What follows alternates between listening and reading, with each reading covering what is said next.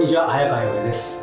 石平恋と仕事と社会の Q&A 皆さん今日もよろしくお願いします。はい、よろしくお願いします。さあ、えー今回も引き続き、えー神保町の、えー某、えーはい。一室から、いや、でも本当いろんなところに はい。貸しスタジオというか、はい。レンタル会議室みたいなのあるんだそうですね、ね。あんな急な階段皆さん登ったことないんじゃないいや、ですそんなことないですよ。か、はい、大大先生を階段登らせて恐縮なんですが、はい。えー汗も引いてきたところで入りたいと思います、はい。えー今日はですね50歳、えーうん女性の方からいただいています、えー本の選び方おー。20代後半に子育てを始めるまでは、えージャンルを問わず、新旧問わず、国内外問わず、うん。さまざまな本を読んでいました。はい。しかし子育てを始めてからは常に睡眠不足との戦いだったので、うん本を開く余力がなく、はい。20年くらい読書をお休みしていました。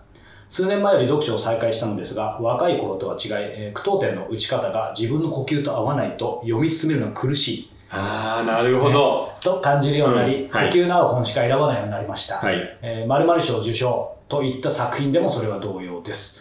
このような本の選び方、読み方について、イラさんはどう思われますかということです。あのね、これは本当にそうなんですよ。ありそうですね。あのーまあ、だんだんね本もずっと読んでくると自分の好みのその文章のリズムとか、えー句点とかね句点の打ち方っていうのがあるんですよね。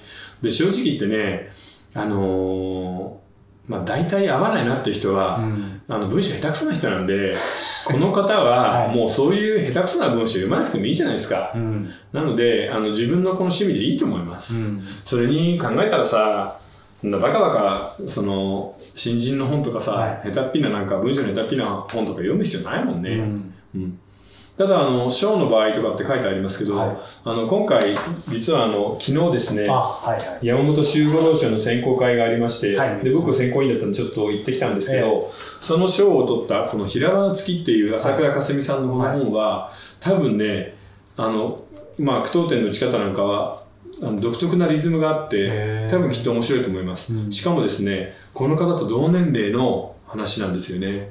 51歳の、はい。えーかつての中学校の同級生が病院でばったり出会って短い恋をする、うん。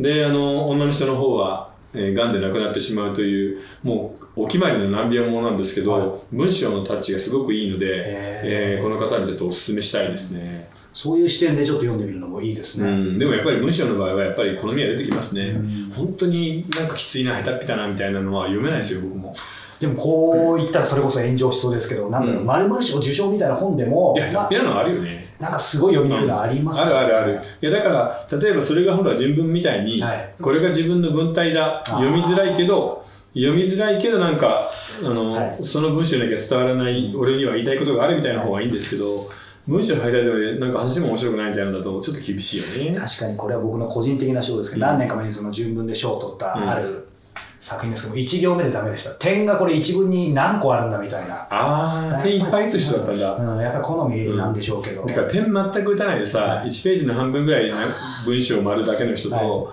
点がいっぱいある人どっちも読みにくいよね。そうですね。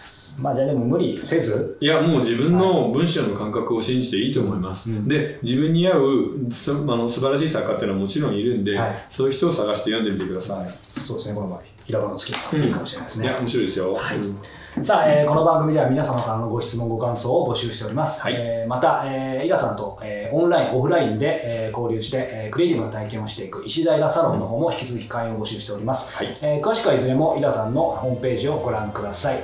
ということで、イラさん、今日もどうもありがとうございました。はい、ありがとうございました